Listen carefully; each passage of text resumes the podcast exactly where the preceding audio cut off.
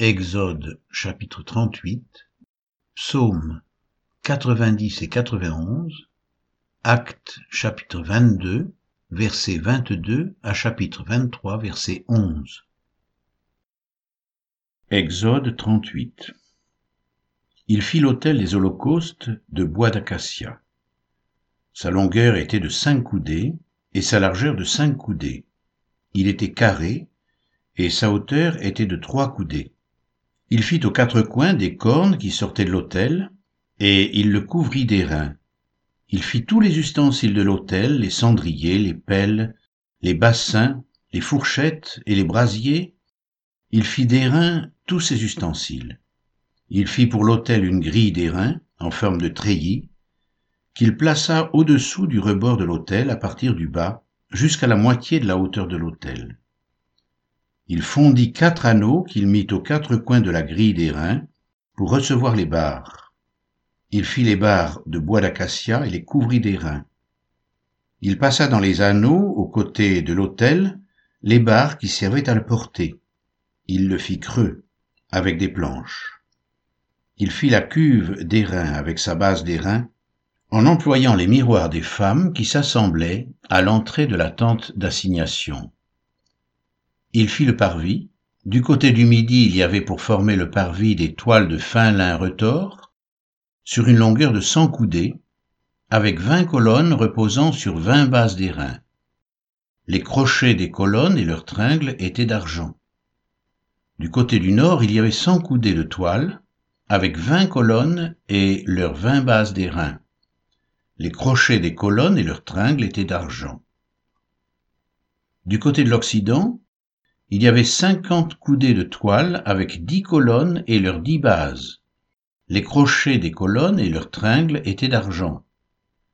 Du côté de l'Orient, sur les cinquante coudées de largeur, il y avait pour une aile quinze coudées de toile, avec trois colonnes et leurs trois bases, et pour la seconde aile qui lui correspondait de l'autre côté de la porte du parvis, quinze coudées de toile avec trois colonnes et leurs trois bases. Toutes les formant l'enceinte du parvis étaient de fin lin retors. Les bases pour les colonnes étaient d'airain, les crochets des colonnes et leurs tringles étaient d'argent, et leurs chapiteaux étaient couverts d'argent. Toutes les colonnes du parvis étaient jointes par des tringles d'argent. Le rideau de la porte du parvis était un ouvrage de broderie en fil bleu, pourpre et cramoisi, et en fin lin retors, il avait une longueur de vingt coudées et sa hauteur était de cinq coudées, comme la largeur des toiles du parvis. Ces quatre colonnes et leurs quatre bases étaient d'airain, les crochets et leurs tringles étaient d'argent, et leurs chapiteaux étaient couverts d'argent. Tous les pieux de l'enceinte du tabernacle et du parvis étaient d'airain.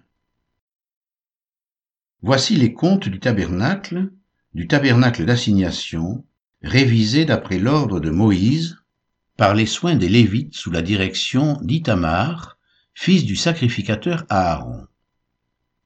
Betsaléel, fils d'Uri, fils de Hur, de la tribu de Juda, fit tout ce que l'Éternel avait ordonné à Moïse.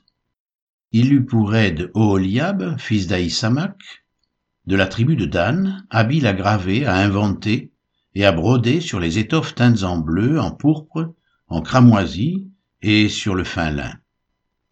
Le total de l'or employé à l'œuvre pour tous les travaux du sanctuaire, or qui fut le produit des offrandes, se montait à vingt-neuf talents et sept cent trente cycles, selon le cycle du sanctuaire.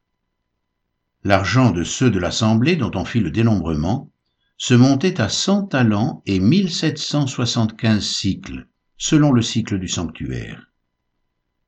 C'était un demi-cycle par tête, la moitié d'un cycle, selon le cycle du sanctuaire, pour chaque homme compris dans le dénombrement, depuis l'âge de vingt ans et au-dessus, soit pour six cent trois mille cinq cent cinquante hommes. Les cent talents d'argent servirent à fondre les bases du sanctuaire et les bases du voile, cent bases pour les cent talents, un talent par base.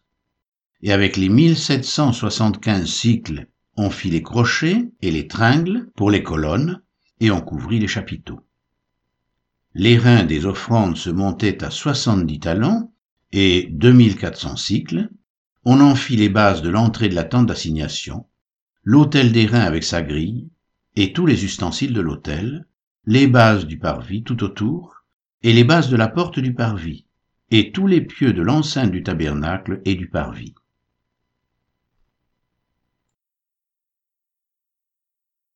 Psaume 90 Prière de Moïse, homme de Dieu. Seigneur, tu as été pour nous un refuge de génération en génération. Avant que les montagnes soient nées et que tu aies créé la terre et le monde, d'éternité en éternité tu es Dieu. Tu fais rentrer les hommes dans la poussière et tu dis, Fils de l'homme, retournez, car mille ans sont à tes yeux, comme le jour d'hier quand il n'est plus, et comme une veille de la nuit. Tu les emportes semblables à un songe, qui, le matin, passe comme l'herbe. Elle fleurit le matin et elle passe, on la coupe le soir et elle sèche. Nous sommes consumés par ta colère, et ta fureur nous épouvante. Tu mets devant toi nos iniquités, et à la lumière de ta face nos fautes cachées. Tous nos jours disparaissent par ton courroux. Nous voyons nos années s'évanouir comme un son. Les jours de nos années s'élèvent à soixante-dix ans, et pour les plus robustes, à quatre-vingts ans. Et l'orgueil qu'ils en tirent n'est que peine et misère, car ils passent vite, et nous nous envolons. Qui prend garde à la force de ta colère et à ton courroux selon la crainte qui t'est due? Enseigne-nous à bien compter nos jours, afin que nous appliquions notre cœur à la sagesse. Reviens, Éternel. Jusqu'à quand Aie pitié de tes serviteurs. Rassasie-nous chaque matin de ta bonté, et nous serons toute notre vie dans la joie et l'allégresse. Réjouis-nous autant de jours que tu nous as humiliés, autant d'années que nous avons vu le malheur, que ton œuvre se manifeste à tes serviteurs et ta gloire sur leurs enfants. Que la grâce de l'Éternel notre Dieu soit sur nous. Affermis l'ouvrage de nos mains, oui, affermis l'ouvrage de nos mains. Psaume 91 Celui qui demeure sous l'abri du Très-Haut repose à l'ombre du Tout-Puissant. Je dis à l'Éternel, mon refuge et ma forteresse, mon Dieu en qui je me confie, car c'est lui qui te délivre du filet de l'oiseleur, de la peste et de ses ravages. Il te couvrira de ses plumes, et tu trouveras un refuge sous ses ailes. Sa fidélité est un bouclier, une cuirasse. Tu ne craindras ni les terreurs de la nuit, ni la flèche qui vole de jour, ni la peste qui marche dans les ténèbres, ni la contagion qui frappe en plein midi. Que mille tombent à ton côté et dix mille à ta droite, tu ne seras pas atteint. De tes yeux seulement, tu regarderas et tu verras la rétribution des méchants. Car tu es mon refuge, ô Éternel. Tu fais du Très-Haut ta retraite. Aucun malheur ne t'arrivera. Aucun fléau n'approchera de ta tente. Car il ordonnera à ses anges de te garder dans toutes tes voies ils te porteront sur les mains, de peur que ton pied ne heurte contre une pierre. Tu marcheras sur le lion et sur l'aspic, tu fouleras le lionceau et le dragon. Puisqu'il m'aime, je le délivrerai. Je le protégerai puisqu'il connaît mon nom. Il m'invoquera et je lui répondrai. Je serai avec lui dans la détresse. Je le délivrerai et je le glorifierai je le rassasierai de longs jours, et je lui ferai voir mon salut.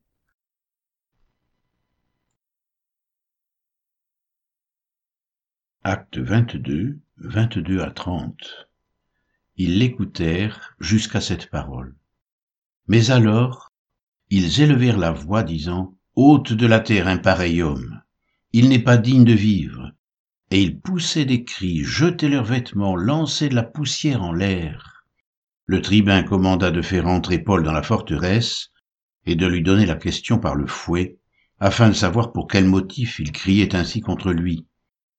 Comme on l'attachait pour le frapper, Paul dit au centenier qui était présent, Vous est-il permis de battre de verge un citoyen romain qui n'est pas même condamné? À ces mots, le centenier alla vers le tribun pour l'avertir, disant Que vas-tu faire? Cet homme est romain. Et le tribun étant venu, dit à Paul Dis-moi, es-tu romain Oui, répondit-il. Le tribun reprit C'est avec beaucoup d'argent que j'ai acquis ce droit de citoyen. Et moi, dit Paul, je l'ai par ma naissance. Aussitôt ceux qui devaient lui donner la question se retirèrent, et le tribun, voyant que Paul était romain, fut dans la crainte parce qu'il l'avait fait lier. Le lendemain, voulant savoir avec certitude de quoi les Juifs l'accusaient, le tribun lui fit ôter ses liens et donna l'ordre aux principaux sacrificateurs et à tout le Sanhédrin de se réunir. Puis il fit descendre Paul et le plaça au milieu d'eux. Chapitre 23, versets 1 à 11. Paul, les regards fixés sur le Sanhédrin, dit Homme frère, c'est en toute bonne conscience que je me suis conduit jusqu'à ce jour devant Dieu. Le souverain sacrificateur Ananias ordonna à ceux qui étaient près de lui de le frapper sur la bouche. Alors Paul lui dit Dieu te frappera, muraille blanchie. Tu es assis pour me juger selon la loi, et tu violes la loi en ordonnant qu'on me frappe. Ceux qui étaient près de lui dirent, Tu insultes le souverain sacrificateur de Dieu Et Paul dit, Je ne savais pas, frère, que c'était le souverain sacrificateur, car il est écrit, Tu ne parleras pas mal du chef de ton peuple. Paul, sachant qu'une partie de l'assemblée était composée de Sadducéens et l'autre de pharisiens, s'écria dans le Sanhédrin, Homme frère, je suis pharisien, fils de pharisien. C'est à cause de l'espérance et de la résurrection des morts que je suis mis en jugement. Quand il eut dit cela, il s'éleva une discussion entre les pharisiens et les sadducéens, et l'assemblée se divisa. Car les sadducéens disent qu'il n'y a point de résurrection, et qu'il n'existe ni ange ni esprit, tandis que les pharisiens affirment les deux choses. Il y eut une grande clameur, et quelques scribes du parti des pharisiens s'étant levés, engagèrent un vif débat, et dirent nous ne trouvons aucun mal en cet homme. Peut-être un esprit ou un ange lui a-t-il parlé. Comme la discorde allait croissant, le tribun craignant que Paul ne soit mis en pièces par ces gens, fit descendre les soldats pour l'enlever du milieu d'eux et le conduire à la forteresse. La nuit suivante, le Seigneur apparut à Paul et dit, Prends courage, car de même que tu as rendu témoignage de moi dans Jérusalem, il faut aussi que tu rendes témoignage dans Rome.